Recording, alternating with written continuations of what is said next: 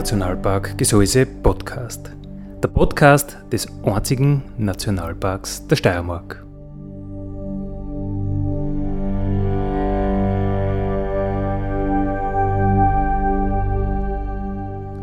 Alle zwei Wochen neu mit Themen aus dem Nationalpark Gesäuse und aus der Nationalparkregion. Daddy,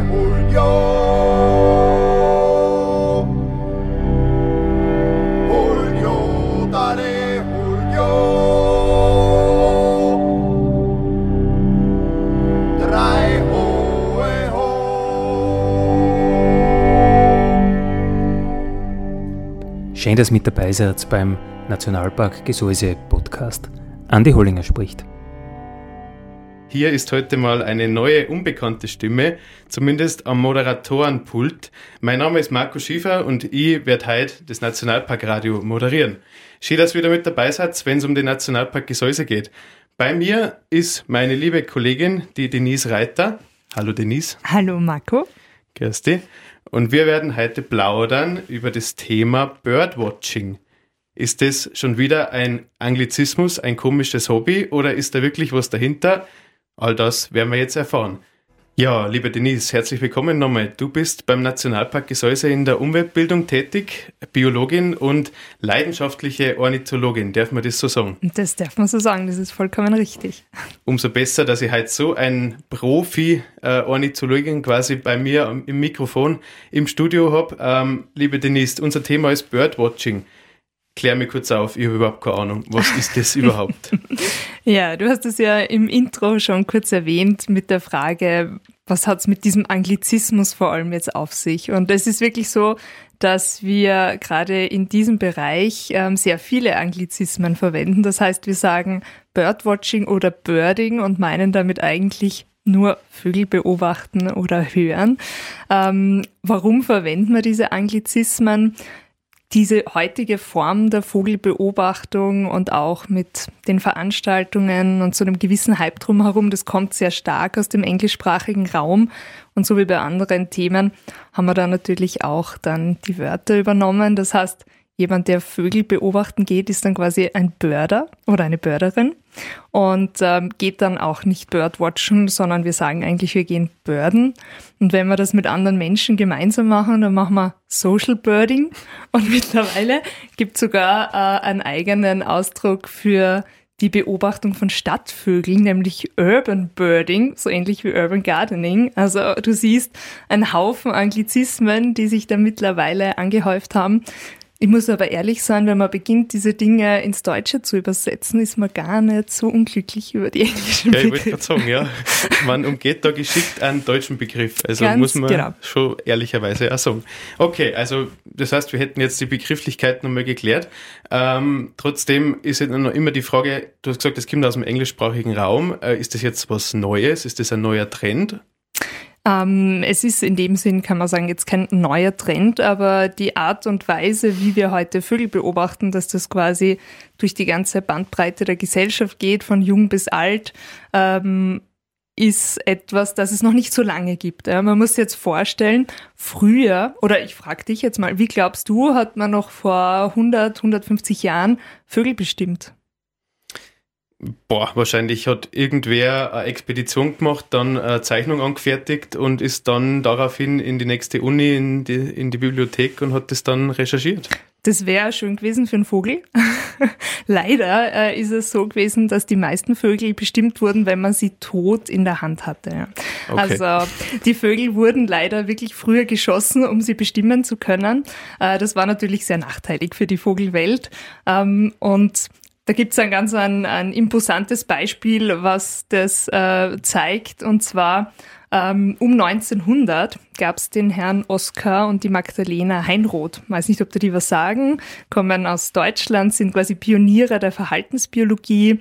Er war der Lehrvater auch von Konrad Lorenz. Und die beiden haben sich vorgenommen, Sie wollen alle heimischen Vogelarten äh, beobachten und herausfinden, wie sich die verhalten. Jetzt kannst du einen toten Vogel halt nicht beobachten, wie sich der verhält. Das heißt, sie haben beschlossen, sie holen sich einfach all diese Vögel in ihre Wohnung nach Berlin und beobachten die, ja, vom Schlüpfen bis zum erwachsenen Vogel. Ähm, das heißt, innerhalb von 30 Jahren haben die beiden über 1000 Vögel bei sich zu Hause gehabt. Gibt es ein ganz ein tolles Buch über die Vogel-WG. Ähm, haben dadurch auch ein unglaubliches Werk geschrieben, ein vierbändiges, ja, die Vögel Mitteleuropas. Also wenn man wissen möchte, wie diese erste Auflage zustande gekommen ist, genauso heute unvorstellbar, ja, dass man wilde Vögel fängt, zu Hause beobachtet, aber einfach nur, um zu zeigen, das war einfach nicht möglich. Ja. Es hat wirklich erst um 1900 dann auch begonnen, mit dem ersten Fernglas, das nutzbar war draußen. Es gab zwar früher schon Ferngläser, so ab dem 17. Jahrhundert, aber die waren einfach nicht gut genug, um Wildtiere damit zu beobachten. Und ähm, ein recht bekannter Name, den man heute noch aus dieser Branche kennt, Karl Zeiss, der hat da mit Kollegen das erste wirklich brauchbare Fernglas entwickelt. Und so war es dann schlussendlich möglich, dass wir rausgehen und auch aus der Distanz lebende Vögel in ihren natürlichen Lebensräumen beobachten können. Boah, ja, das klingt nach ganz schön viel Aufwand, der betrieben worden ist. Auch nicht jetzt unbedingt die nachhaltigste Herangehensweise, dass man die Vögel umbringt, um sie vielleicht dann zu schützen, weil man weiß, was es ist. Deswegen sind wir froh, dass wir darüber sind hinaus sind. wir jetzt Gott sei Dank in einem anderen Zeitalter angelangt, genau. Ja, die Vogelbeobachtung, beziehungsweise zu Neudeutsch, Neusprech sozusagen, des Börden, kann das denn jeder machen oder braucht man dazu gewisse Vorkenntnisse? Also grundsätzlich kann das wirklich jeder machen oder jede. Ähm, es ist auch mittlerweile wirklich überholt, dieses Klischee des älteren weißen Mannes, der vielleicht aus dem englischsprachigen Raum kommt und dann da also einen Sonntag mit der Vogelbeobachtung verbringt, sondern es ist wirklich ähm, durch die Bank der Gesellschaft von Kindern ja, über Familien, die da unterwegs sind und Vögel beobachten. Und äh, es braucht jetzt auch nicht wirklich ein Fachwissen, ein spezielles Vorwissen. Ähm, das Einzige, was es wirklich, äh, würde ich sagen, jetzt einmal braucht, ist ein Verständnis ähm, und auch ein Wissen dafür, wie ich mich in der Natur verhalte. Das heißt, wie gehe ich gegenüber Wildtieren um, äh, wie verhalte ich mich in einem Schutzgebiet, dass man darüber ein bisschen Bescheid weiß, ein Gefühl hat und auch sein eigenes Verhalten immer reflektiert, weil es ist natürlich schon äh, manchmal auch verlockend, immer näher ranzugehen an einen Vogel und so weiter. Das heißt, da einfach wirklich Respekt mitbringen. Mehr braucht man an Vorwissen jetzt nicht unbedingt. Äh, was man braucht, sind zwei Dinge. Also eine habe ich eh schon vorhin genannt, ein Fernglas und ähm, Bestimmungsliteratur. Mit den beiden Dingen ausgestattet kann man sofort losstarten. Man muss theoretisch nicht einmal vor die Tür gehen, man kann ja auch aus dem Fenster schauen. Ähm, was sind bei den beiden Sachen zu beachten. Ferngläser gibt es natürlich eine wahnsinnige Bandbreite. Ich werde da jetzt auch sicher keine Firmennamen nennen, aber äh, auf was man schauen sollte, im Idealfall mal ein paar Modelle ausprobieren, vor allem aufs Gewicht achten. Das glaubt man am Anfang nicht, aber wenn man das einmal zehn Minuten in der Hand hat, ohne sich abstützen zu können, das wird richtig schwer. Du siehst das auch, wenn du mich anschaust. Ich habe richtig starke, muskulöse Schultern und. Ja, das kommt daher, da erkennt man einfach auch schon aus der Entfernung Börder. Ja, so als Tipp für dich. ähm, sonst beim Fernglas sollte man einfach darauf achten, ähm, dass es von der Vergrößerung passt. Das heißt, man hat ja da immer eine Zahl drauf, zum Beispiel 8 mal 40. Das wäre jetzt auch so eine Empfehlung von mir. Ähm, die erste Zahl sagt immer an, wie stark das Fernglas vergrößert, also in dem Fall achtfach. Da würde ich acht bis zehnfach, aber achtfach reicht normalerweise schon. Und die zweite Zahl, das wäre in dem Fall von meinem Beispiel jetzt die 40, die sagt dir, äh, wie die Lichtstärke ist. Das heißt, die gibt den Durchmesser in Millimeter vom Objektiv an. Ähm, und je größer die Zahl ist, umso lichtstärker. Normalerweise reicht zwischen 30 und 40 für den Hobbygebrauch allemal. Ja, und bei der Bestimmungsliteratur, da haben wir natürlich auch verschiedenste Möglichkeiten. Da gibt es Standardwerke. Ja. Ich würde eher davon abraten, jetzt so ein kleines Büchlein mit den 50 häufigsten Vögeln in Österreich, ja, sondern wirklich zumindest mal alle Vogelarten Österreichs, im Idealfall alle Europas, ähm, die abgebildet sind. Dann hat man wirklich eine gute Literatur. Man muss jetzt auch kein Buch mitschleppen, gerade wenn man vielleicht eine Bergtour oder so vorhat, gibt es alles auch schon in App-Format. dann hat man da immer äh, ausgezeichnetes Werk mit sich. Und da gibt es auch die Möglichkeit mit echten Fotos oder mit Zeichnungen, aber das ist dann eher eine Frage der persönlichen Präferenz. Was mir jetzt irgendwie so in den Sinn kommt, ich meine, wir sind im Radio, muss man dazu sagen. Äh, das Radio ist jetzt nicht unbedingt das visuellste Medium, aber macht es nicht auch Sinn, vielleicht die Stimmen zu lernen? Weil daran kann ich ja vielleicht auch was erkennen, oder nicht? Es macht auf jeden Fall Sinn, äh, die Stimmen zu lernen. Das gehört ganz stark dazu, äh, zur Vogelbeobachtung.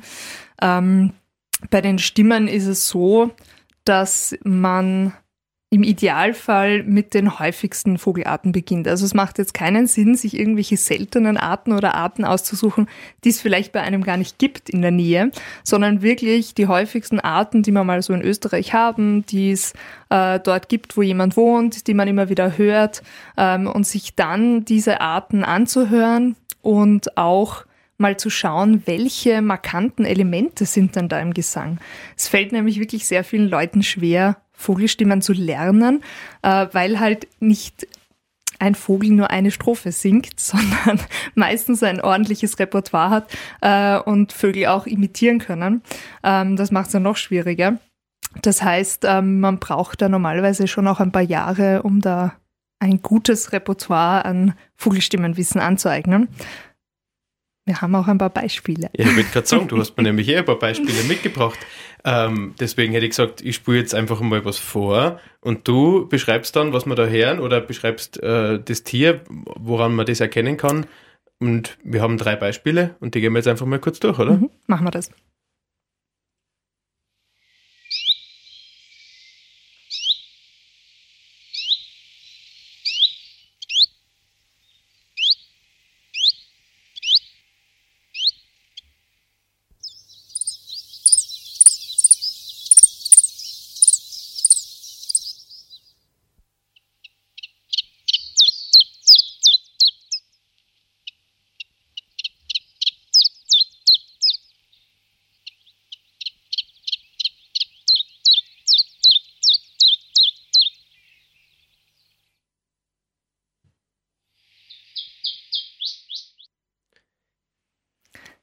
Genau, also jetzt haben wir gerade einen Zilpzalp gehört.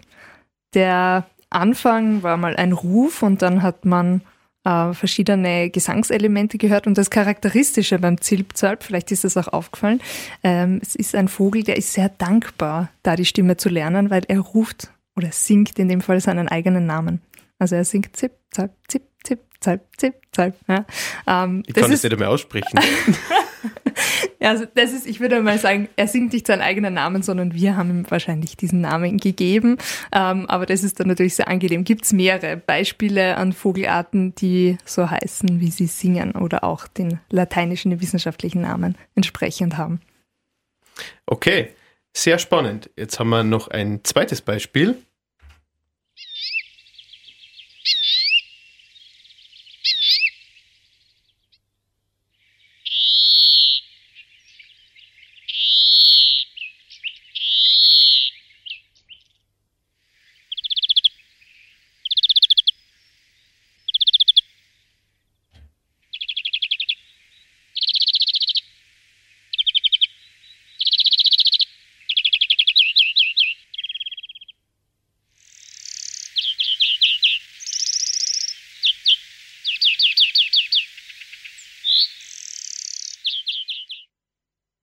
Und bin ich jetzt gespannt, wie du mir das vom Namen erklären kannst. Das hängt damit zusammen, wie der Vogel aussieht. Das war nämlich der Grünfink. da können wir jetzt nicht die äh, Stimme davon ableiten, den Ruf und den Gesang. Ähm, bei dem Beispiel ist es jetzt sehr interessant. Wir haben am Anfang einen Ruf gehört und dann verschiedene Gesangsstrophen. Das ist jetzt relativ schwierig. Da denkt man sich jetzt vielleicht als Einsteiger, pff, wie soll ich mir das merken? Und auch da kann man ja den Gesang wieder in einzelne Merkmale zerlegen. Und es war nach dem Ruf, also so im ersten Drittel von dem, was wir gehört haben, eine Gesangsstrophe dabei, die klingt wie ein Rennauto. Die klingt wie ein Rennauto von der Straße, nämlich so Und es ist wirklich so, wenn man den Vogel irgendwo sitzen hat und der singt dann so, man wird sofort erinnert. Also es helfen äh, einfach Eselsbrücken, um sich Gesangselemente zu werken. Ich habe dein Lachen übrigens gesehen.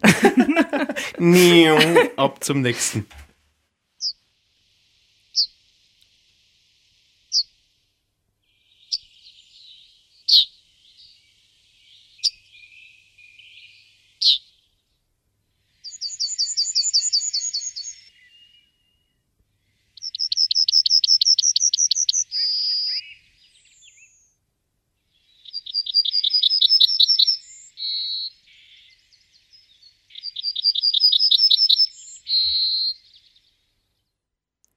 Und das war jetzt nicht der Goldhamster, sondern die.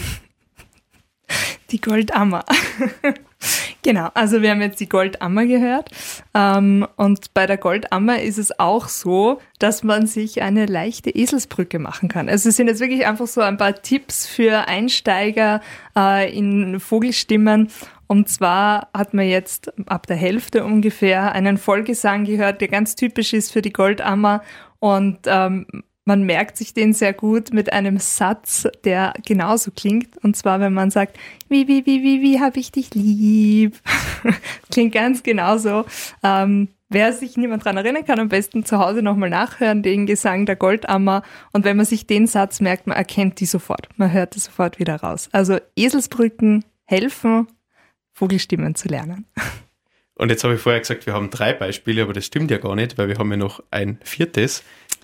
Genau, da möchte ich vorher kurz was dazu sagen. Und zwar neben Vogelstimmen äh, und quasi Gesang und Rufen von Vögeln, äh, ist es so, dass wenn man ein bisschen weiter in die Materie eintaucht, man an den Punkt kommt, dass man merkt, es wird noch komplizierter. Es gibt auch Imitationen. Das heißt, Vögel haben evolutionär entwickelt, dass sie auch andere Vogelarten, aber auch ganz komische Sachen, teilweise nicht biologische Dinge, äh, imitieren können. Warum machen sie das? Weil Vogelgesang ein ehrliches Merkmal ist. Das heißt, ein Vogel kann nicht so tun, als ob er gut singt, sondern der muss gesund sein und der muss wohl genährt sein. Ähm, es singen bei uns hauptsächlich in unseren Breiten männliche Vogelarten, gibt natürlich ein paar Ausnahmen, aber grundsätzlich singen die Männchen. Und das ist dann eben ein ehrliches Merkmal für die Weibchen, dass das ein potenzieller guter Vater auch sein wird, wenn der weiß, wo ich gutes Futter herbekomme. Und ähm, ich habe da jetzt ein wirklich beeindruckendes Beispiel mitgebracht, und zwar aus Australien. Den Graurückenleierschwanz, der hat die Imitationen perfektioniert. Ähm, es ist fast so, man glaubt es nicht, man glaubt nicht, dass es aus einem Vogel herauskommt. Äh, ihr könnt euch aber dazu auch Videos anschauen. Das macht wirklich der Vogel. Wir hören jetzt Imitationen von dem Auslöser einer Kamera, einer Autoalarmanlage. Ähm, es kommt eine Kettensäge vor. Es kommt eine Spielzeugpistole vor und zwei Wörter auf Englisch, superb und awesome. Geht schon an, Marco. Neo.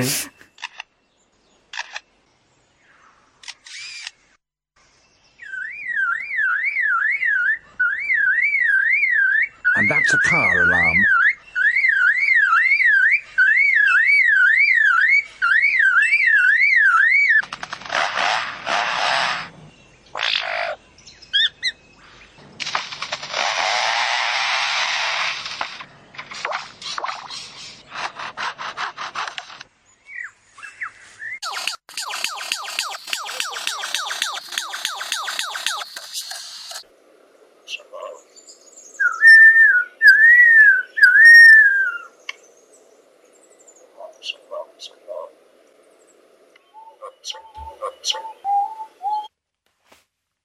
Denise, wir reden gerade über das Thema Vogelbeobachtung zu Englisch Birdwatching und du bist begeisterte Birdwatcherin oder Birderin, wie wir schon gelernt haben.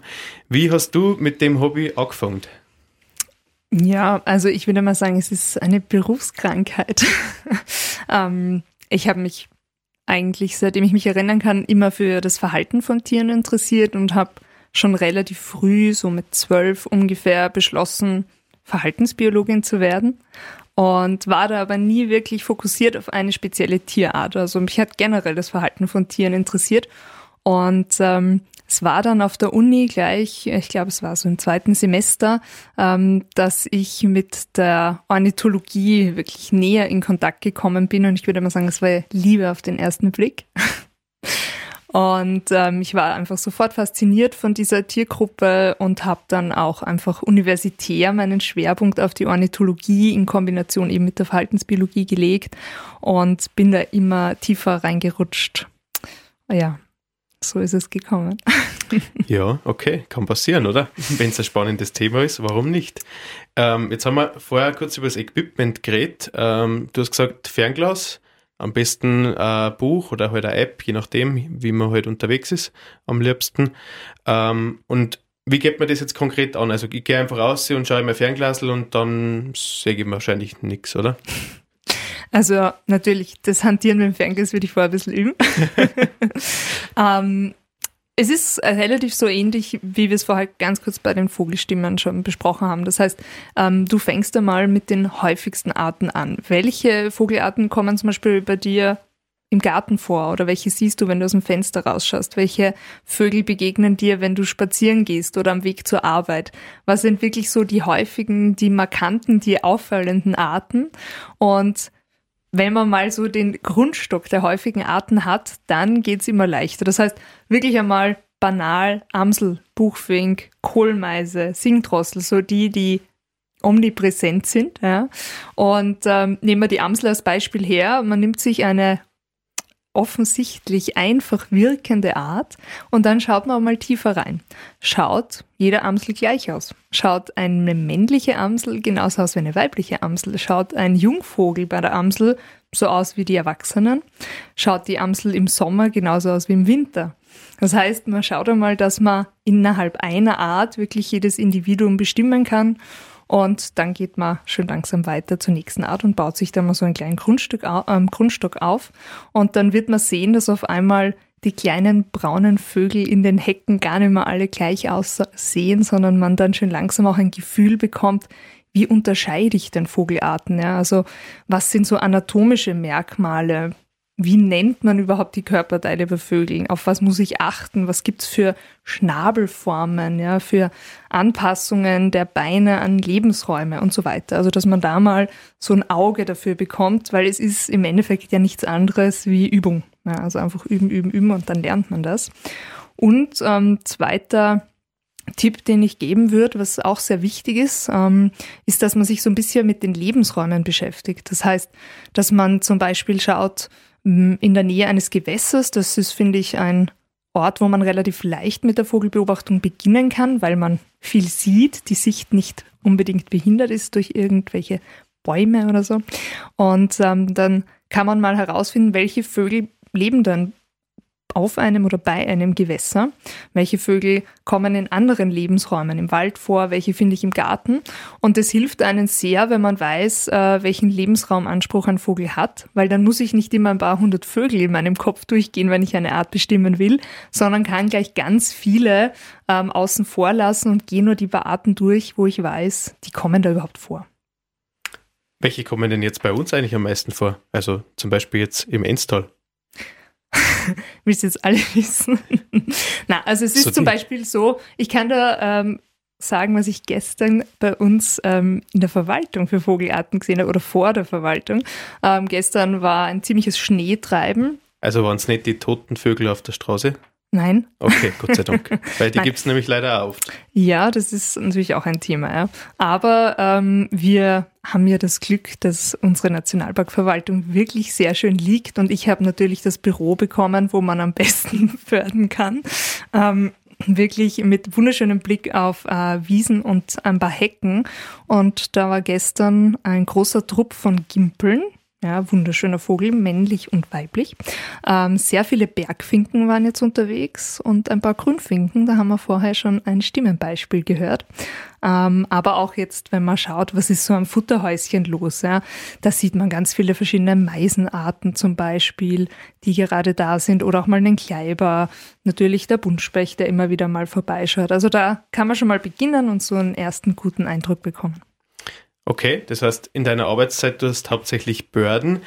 Das klingt jetzt so, als macht, würdest du das meistens allein machen. Helfen dir denn da deine Kollegen auch manchmal? Oder äh. anders gefragt, ist es auch eine soziale Aktivität? Also kann man das auch mit Gleichgesinnten machen? Also natürlich mache ich das nicht hauptsächlich in meiner Arbeitszeit, sondern man muss ja auch immer wieder Pausen machen. Ja, und manche trinken einen Kaffee. Ich mache das nicht, sondern ich schaue halt aus dem Fenster. Ja? Also jeder verbringt halt seine kurzen Arbeitspausen anders. Und natürlich kann man das gemeinsam machen. Vis-à-vis -vis von meinem Büro gibt es auch ein Büro. Da sitzt ein sogenannter Herbert. Der hat schon mal bei mir vorbeigeschaut und durchs Spektiv geschaut, das zufällig halt bei mir im Büro auch steht. Und was hat er gesehen? Ähm, ich kann mich ehrlich gesagt jetzt gerade nicht mehr erinnern, was das ist schon einige Monate her, aber nur zu dem Punkt, ja, es ist was Soziales. Also. Und führt man dann auch Listen? Also gibt es zum Beispiel sowas wie ein Erfolgsscore oder irgendwie eine App, wo man interaktiv mit anderen dann auch was flaggen kann zum Beispiel? Oder? Ähm, das gibt's, aber das heißt halt nicht, dass das jeder macht. Also es gibt, ähm, glaube ich, wie wahrscheinlich bei jedem Hobby natürlich auch Leute, die das sehr sportlich oder im Sinne eines Wettbewerbs sehen oder auch einfach für sich persönlich, weil sie wissen wollen, was habe ich eigentlich schon für Arten gesehen. Ähm, es gibt bei uns unterschiedliche Möglichkeiten. Es gibt zum Beispiel einen Club 300 ja, ähm, und da gibt es ein Ranking, da trägt man ein, welche Vogelarten man gesehen hat und dann weiß man, oh, die Person hat schon, hat die meisten in Österreich gesehen oder so. Also ja, das gibt's. Ähm, es gibt auch die sogenannten Twitcher. Schon mal gehört? Noch nie, ne? Noch nie. Ähm, das kommt vom Englischen auch, ähm, vom Twitch. Das sind quasi so wie Ticks. Ähm, man sagt, dass das Twitcher sind, weil wenn die hören, dass irgendwo ein seltener Vogel ist, dann kriegen sie gleich Zuckungen und müssen alles stehen und liegen lassen und machen sich auf den Weg. Und wenn es hunderte Kilometer entfernt ist, um diese seltene Art zu sehen, um sie auf ihre Liste nehmen zu können. Also ja, das gibt's.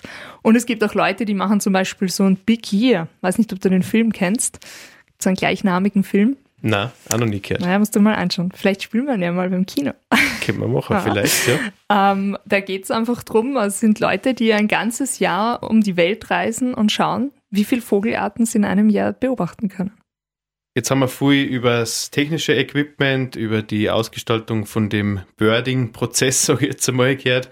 Ähm, die nächste Frage wäre, wann ist die beste Zeit zur Vogelbeobachtung? Du hast nämlich gerade im Moment gesagt, auf die Frage hin, ob du, was du jetzt gemacht hättest, wenn es nicht im Radio warst, Bördengang warst, hast gesagt, ja, weil es geht auch im Dunkeln. Also wann macht man das erstens vom Jahresverlauf her am besten und zweitens vom Tagesverlauf her am besten? Ja, genau. Also, wenn wir uns die Tageszeit anschauen, weil du gemeint hast, es finster, jetzt kann man eh nicht Vögel beobachten. Und ich habe gemeint, doch, natürlich, ähm, optisch schwierig, aber wir können ja unser Gehör einsetzen. Das heißt jetzt rein von der Tageszeit, natürlich ist es so, dass wenn es hell ist, man hauptsächlich die Aktivität der Vögel hat, vor allem äh, früh morgens und dann am späten Nachmittag abends. Da hat man wahnsinnig viele Reviergesänge, da wird ähm, Nahrung gesucht, also da sind die Vögel wirklich am aktivsten. Und ähm, so über die Mittagszeit wird es dann normalerweise ein bisschen ruhiger. Es gibt aber natürlich auch da Ausnahmen. Also wenn ich jetzt an große Greifvögel denke, wenn man zum Beispiel Adler oder Geier beobachten möchte, da kann man ruhig ausschlafen. Da geht man dann halt erst zum Mittag los. Wenn die Lufttemperatur höher ist, wenn die Thermik gut ist, dann sind diese großen Vogelarten unterwegs. Und natürlich auch jetzt am Abend. Es gibt nachtaktive Vögel, ganz klassisch natürlich Eulen, ähm, die man hören kann. Es gibt aber auch zum Beispiel in der Nähe von Gewässern Rallenarten, Dommeln, die da sehr lautstark sich noch präsentieren. Wenn wir uns die Jahreszeit anschauen, ist eigentlich auch jede Jahreszeit gut. Natürlich ist es immer unterschiedlich, was ich sehen kann und wen ich sehen kann. Ähm, wenn man da im Winter jetzt beginnt, denkt man aktuell an die Zeit, dann ist es so, dass wir nur einen Teil der Vögel gerade im Gebiet haben. Man kann sagen, ungefähr die Hälfte der heimischen Vogelarten sind Zugvögel, das heißt, die sind jetzt gerade nicht da.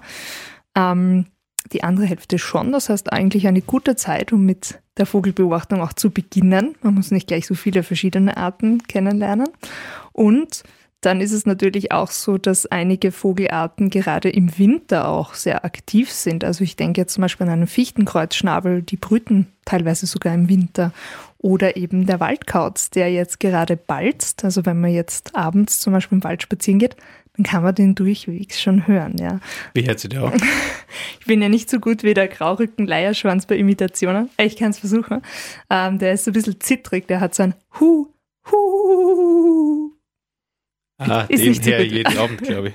ja, es kann sein. Also wir haben ihn zum Beispiel beim Jägerhäuschen, ja, wo unsere Saisonmitarbeiter, Praktikanten untergebracht sind, direkt daneben. Auf irgendeinem Baum sitzt er und ruft so ziemlich jede Nacht. Also unsere momentan wohnt dort unsere Freiwillige, die ein freiwilliges Umweltjahr macht, die wird da stark angebalzt. genau, also wie gesagt, äh, Winter ist äh, durchaus sehr interessant, ähm, ist vor allem auch sehr angenehm, weil zum Beispiel gerade die Bäume keine Blätter tragen. Das heißt, um kleine Singvögel mal kennenzulernen, ist jetzt eigentlich eine sehr gute Zeit. Wenn es dann zum Frühling geht, natürlich ist der Frühling so ein bisschen Highlight für Börder. Das ist die aktivste, die lauteste, die bunteste Zeit. Ja. Es kommen die ganzen Vogelarten aus dem Süden zurück. Es ziehen sehr viele Vogelarten in den hohen Norden, die bei uns nicht heimisch sind, die man dann mal sehen kann.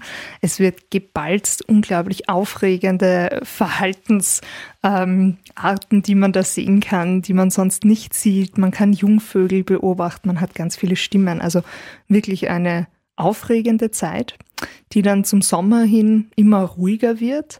Sommer ist so ein bisschen die Zeit, wo einfach das Brutgeschehen, die Balz und das alles ist vorbei. Ähm, da geht es eher darum, ein bisschen unauffälliger zu sein. Auch das Gefieder bei vielen Vögeln wird dann wieder eher unauffälliger. Die bunten Farben verschwinden. Man sagt auch ähm, bei einigen Arten Pracht und Schlichtkleid. Also man unterscheidet bei manchen Arten auch das Gefieder je nach der Jahreszeit und der Optik. Und ähm, trotzdem gibt es im Sommer aber auch sehr gute äh, Möglichkeiten, Arten zu beobachten. Ich denke da jetzt zum Beispiel an den sehr exotisch wirkenden Bienenfresser oder Wer mal Gänsegeier sehen will, der muss auch warten, bis es richtig heiß im August ist und ähm, kann dann unterwegs sein und in Österreich auch mal Gänsegeier beobachten. Genau, also auch der Sommer sehr interessant. Ja. Da wären wir schon bei der nächsten Frage, ohne dass ich die jetzt unterbrechen wollte. Ähm, aber wo in Österreich sind jetzt die Hotspots? Also wo kann ich am besten Vögel beobachten? Ja, hängt auch ein bisschen ja mit den Jahreszeiten zusammen. Genau. Ähm, also wenn ich jetzt einen Gänsegeier beobachten möchte, ich sage jetzt keine direkten Orte, aber ich würde mal schon einen Nationalpark besuchen, der auch in Salzburg liegt. Ähm, im Herbst äh, würde ich dann, wenn wieder Herbstzug ist, vielleicht eher mich im Osten aufhalten, wenn ich Kranichtrupps sehen will, ein paar Tausende, die da ähm, zu Rastplätzen auch nach Österreich am Durchzug kommen oder Richtung Kärnten gehen, wenn ich den Greifvogeldurchzug sehen möchte.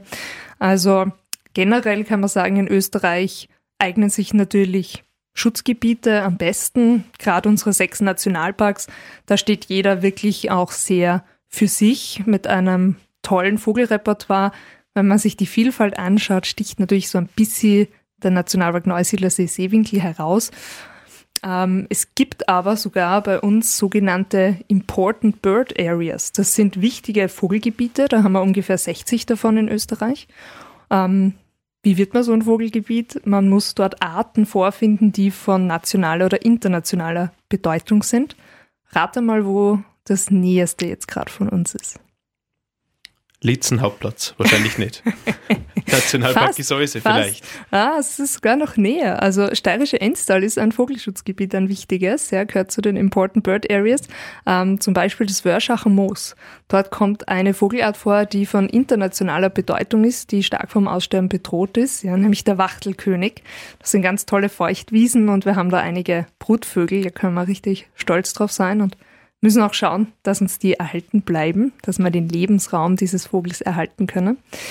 Ähm, aber quer durch Österreich. Also wir sind zwar ein kleines Land, aber wir haben eine unglaubliche Vielfalt an Lebensräume und die macht es halt dann aus, dass wir auch relativ viele verschiedene Vogelarten in Österreich haben. Also bis jetzt sind in Österreich ähm, um die 430 Vogelarten nachgewiesen worden.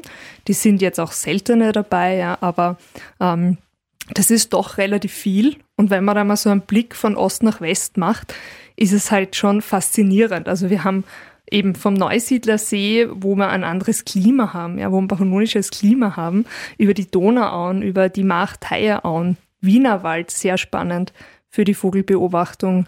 Ähm, das steirische Hügelland, wo wir die letzten äh, Vorkommen noch der Blauracke zum Beispiel haben.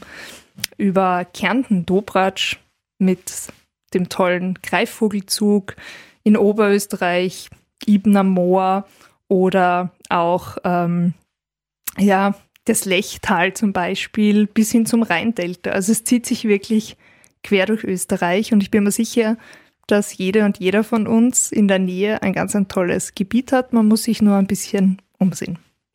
Ja, wunderbar. Das klingt doch eigentlich sehr optimistisch, oder? Ja, ich bin auch ein sehr optimistischer Mensch. Ähm, und es ist auch gut, wenn man weiß, was man in der Nähe für tolle Gebiete hat, weil nur dann können wir sie natürlich auch erhalten. Liebe Denise, wir haben jetzt definitiv eins festgestellt, und nämlich, dass Birding bzw. Vogelbeobachten, Birdwatching ein nettes Hobby ist. Das glaube ich, kann man jetzt definitiv so unterschreiben. Aber jetzt eine andere Frage: Bringt es den Vögeln überhaupt was? Gute Frage. Ähm, naja, indirekt, sage ich jetzt mal. Also wenn ich jetzt aus dem Fenster schaue und die Amsel beobachte, bringt sie jetzt nicht wirklich viel. Aber was es den Vögeln bringt, ist einerseits, dass die Menschen, die sich jetzt mit dieser Tiergruppe beschäftigen, natürlich sensibilisiert werden. Also du willst natürlich, dass es der Vogelwelt gut geht, einmal einerseits. Im Idealfall handelt man dann auch so privat, dass es äh, diesen Tieren gut geht. Ja? Ähm, und man schaut natürlich äh, und beziehungsweise kriegt es auch wirklich mit, welche Bedrohungen es für Vögel gibt. Ja, das heißt, wenn ich jetzt Vögel beobachte und ähm, ich bekomme zum Beispiel mit, dass ein Vogel vergiftet worden ist, ich finde zum Beispiel ein totes Tier oder ich sehe, welche ähm, Faktoren zu Störungen bei Vögeln führen oder warum Vögel zum Beispiel ihren Nistplatz aufgeben. Ähm, da kriegt man ein sehr gutes Gefühl dafür und ähm, man merkt auch, welche Lebensräume Vögel brauchen und welche wirklich schon sehr selten sind. Also gerade wenn es um Feuchtgebiete geht, das ist so ein großes Thema bei uns. Ähm, wir haben einfach, es ist eigentlich weltweit ja so, dass Feuchtgebiete überall drainagiert worden, also entwässert worden sind, damit wir diese Flächen für uns nutzbar machen. Und gerade das sind zum Beispiel Gebiete, die Vogelarten aber sehr stark brauchen. Und dann kriegt man ein Gefühl dafür, wie wenig es eigentlich nur noch gibt und ähm, kann mit diesem ganzen Wissen natürlich sehr viel achtsamer sein in seinem Leben und wie gesagt auch entsprechend seine Entscheidungen so treffen, ähm, dass man sich vielleicht für diese Lebensräume und für den Schutz dieser Lebensräume einsetzt und damit indirekt, sage ich jetzt mal, ähm, zum Vogelschutz, zum Naturschutz beiträgt. Man kann das aber natürlich auch auf sehr direkte Art und Weise machen. Stichwort Citizen Science. Bürgerwissenschaft. Was genau, ist das? Genau. Ähm, Citizen Science kann man so beschreiben, dass da Forschungsfragen zum Teil oder zur Gänze von interessierten Laien quasi äh, beantwortet werden. Ähm, ein Beispiel jetzt aus dem ornithologischen Bereich wäre ähm, zum Beispiel die Stunde der Wintervögel. Kennst du vielleicht? Na, ich kenne nur die blaue Stunde. Oder die Happy okay. Hour. Nein, die Stunde der Wintervögel, ähm, die gibt es jedes Jahr Anfang Jänner, immer zur selben Zeit. Und da kann jeder einfach die Vogelarten, die bei seinem Vogelhäuschen vorkommen, dokumentieren. Ja, eine Stunde beobachten und einfach alle Vogelarten aufschreiben. Es wird von BirdLife, der groß, größten Vogelschutzorganisation, die wir in Österreich haben, organisiert. Da kriegt man auch Flyer, da sieht man die häufigsten Arten und dann kann man daran teilnehmen und dann schickt man das an BirdLife und die werten das aus. Und dadurch, dass es jedes Jahr zur selben Zeit stattfindet, kriegt man dann natürlich über die Jahre einen sehr guten Datensatz. Das gleiche ist zum Beispiel auch bei einer Meldeplattform, das ist auch ein Citizen Science Projekt, die Ornitho.at heißt. Da kann ich jeden Vogel, den ich sehe, einfach melden. Und da kann man sich vorstellen, dass man da unglaublich große Datensätze, also wirklich zigtausende Meldungen zusammenbekommt. Und in der Wissenschaft ist es ja so, je mehr Daten wir haben, umso valider sind natürlich dann auch die Aussagen, die wir treffen können. Also auch ähm, eine sehr, sehr gute Methode. Und generell ist es so, wenn es um Vogelmonitoring geht, ja, dass das hauptsächlich eigentlich wirklich Freiwillige machen. Also das wird durch Hobby äh, quasi durchgeführt. Das ist zum Beispiel das Brutvogelmonitoring, da ist man über mehrere Jahre dabei. Oder jährliche Wasservogelzählungen. Ja. Ähm, das machen wirklich einfach Hobbyornithologen. Eine letzte Frage hätte ich noch an die. Jetzt haben wir so viel gelernt über das Thema Birdwatching, Vogelbeobachtungen. Kann man das irgendwo mit dir vielleicht sogar im Nationalpark Gesäuse einmal erleben?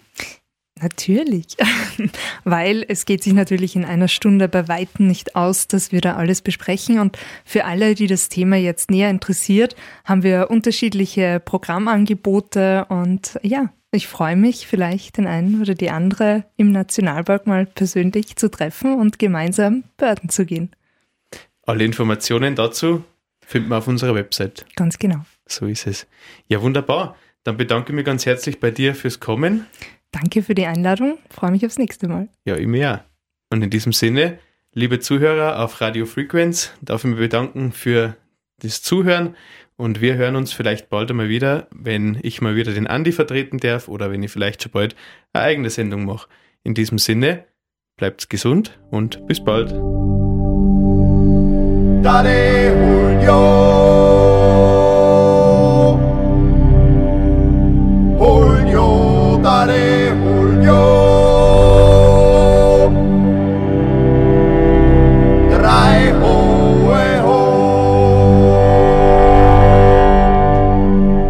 Das war der Nationalpark Gesäuse Podcast für heute.